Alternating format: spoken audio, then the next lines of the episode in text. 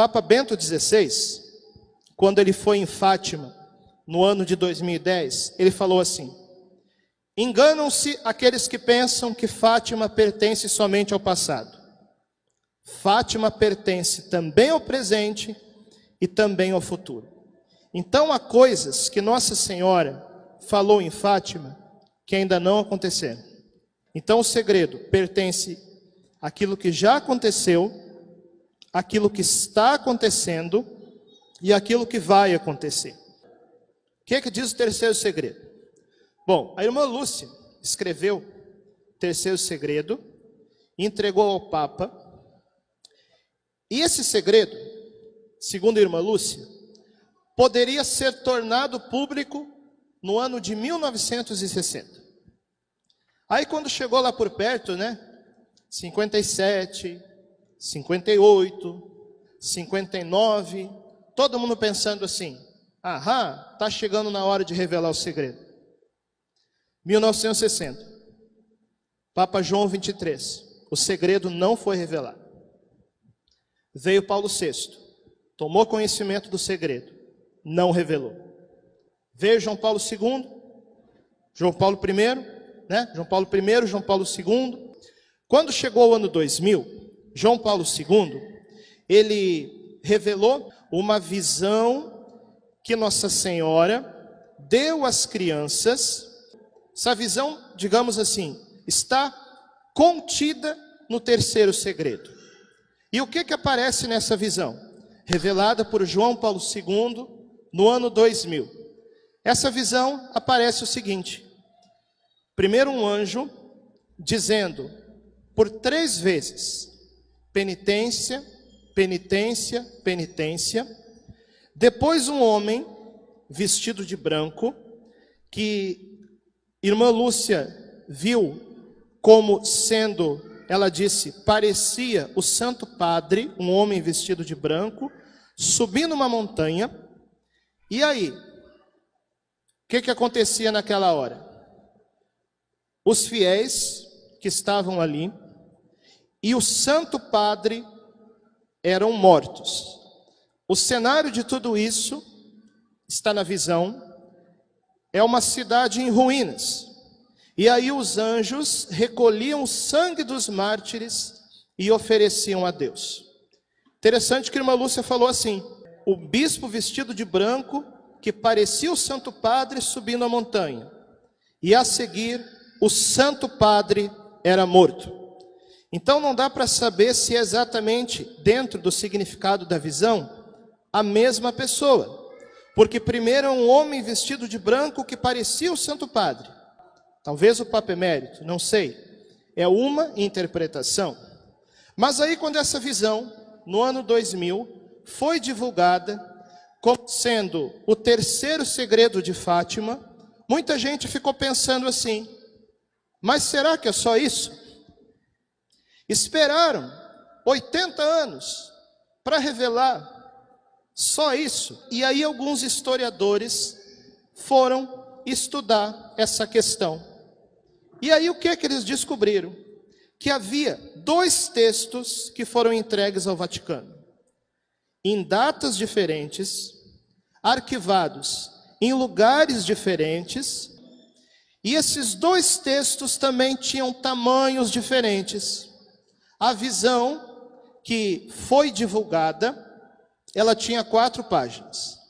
O outro texto tinha uma página e pelo testemunho das pessoas que leram, mas não podiam falar aquilo que tinha, esse segundo texto tinha 25 linhas. Então, o que, que nós vemos aí? Que tudo indica que há dois textos. Aquilo que foi revelado foi a visão. Agora, o segundo texto, de uma página e 25 linhas, é o significado da visão, que Nossa Senhora explicou.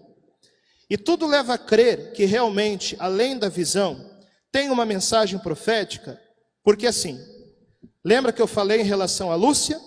Ela via e ouvia. Lembra que eu falei em relação a Jacinta? Ela ouvia, mas não via. E o que, que eu falei em relação a Francisco? Ele via, mas não ouvia. Muito bem. Depois de Nossa Senhora ter mostrado o terceiro segredo, ela falou assim: Isso que eu falei, não digais a ninguém, mas podeis contar para Francisco.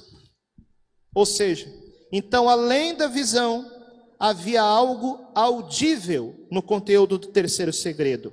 A visão já foi revelada, mas a mensagem falada de Nossa Senhora, explicando essa visão, ainda não foi revelada, ao que tudo indica. Né? Bom, padre, mas o que, que Nossa Senhora explicou de tão grave, que até hoje não pôde ser revelado? Bom, nós temos três pistas fortes. Papa Bento XVI, quando ele foi em Fátima, no ano de 2010, ele falou assim: Enganam-se aqueles que pensam que Fátima pertence somente ao passado. Fátima pertence também ao presente e também ao futuro. Então há coisas que Nossa Senhora falou em Fátima que ainda não aconteceram. Essa é a primeira pista. Porque sabe, muita gente naquela época estava dizendo assim: ah, não, essa visão de um Papa sendo atingido isso já aconteceu. Isso foi João Paulo II, quando foi atingido pela bala. Bento XVI diz: muitas coisas ainda não aconteceram. Certo? Então o segredo pertence àquilo que já aconteceu, àquilo que está acontecendo e àquilo que vai acontecer. Essa é a primeira pista. Nossa Senhora, nessa mensagem, está falando de coisas que ainda não aconteceram. Segunda pista. A própria irmã Lúcia falou assim: que o terceiro segredo diz respeito àquela frase que Nossa Senhora falou no segundo segredo, quando diz assim: O Santo Padre terá muito que sofrer, os bons serão martirizados, e por causa dos erros da Rússia haverá guerras e perseguições e nações inteiras serão aniquiladas. Segundo irmã Lúcia, o terceiro segredo diz respeito a esses acontecimentos, provavelmente explicitando melhor. Ou seja, essa parte do segundo segredo que diz respeito aos acontecimentos explicitados no terceiro segredo ainda não aconteceu.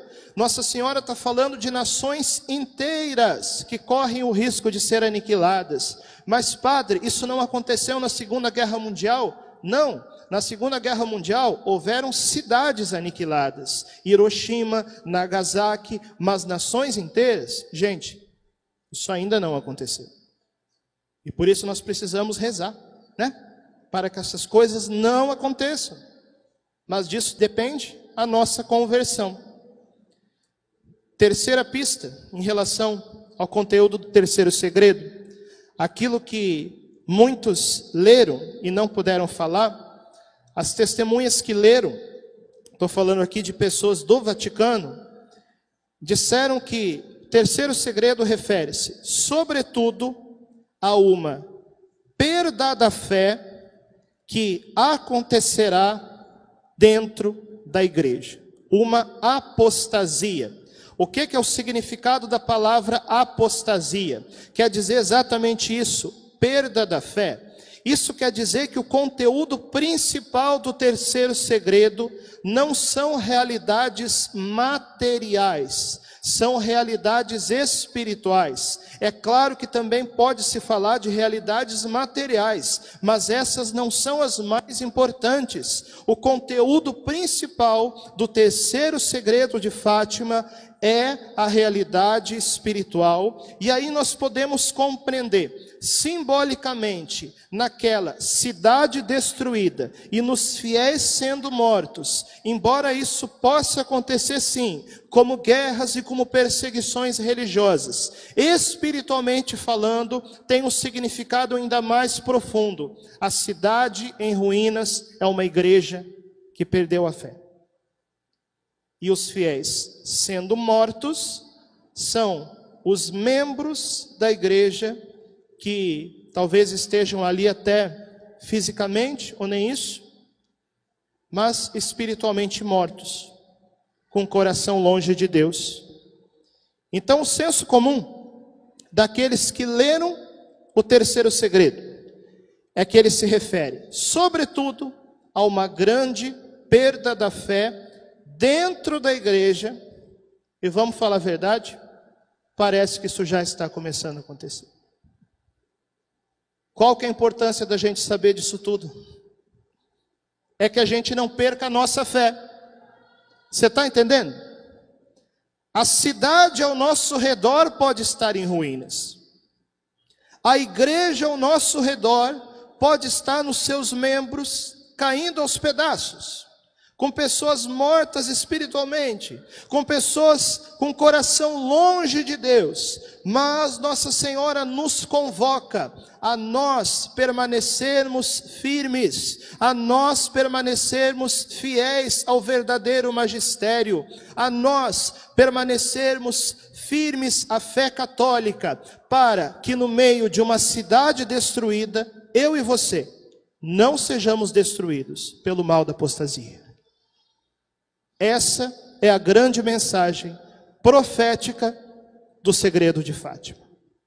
E nesse dia, que nós possamos reafirmar o nosso compromisso, o nosso compromisso de permanecer fiel à fé de dois mil anos, o nosso compromisso de permanecer fiel à verdadeira igreja de nosso Senhor Jesus Cristo, na conversão, no terço, na penitência, na consagração, para aí sim nós esperarmos o grande triunfo do coração imaculado de Maria e o tempo de paz que será dado à humanidade.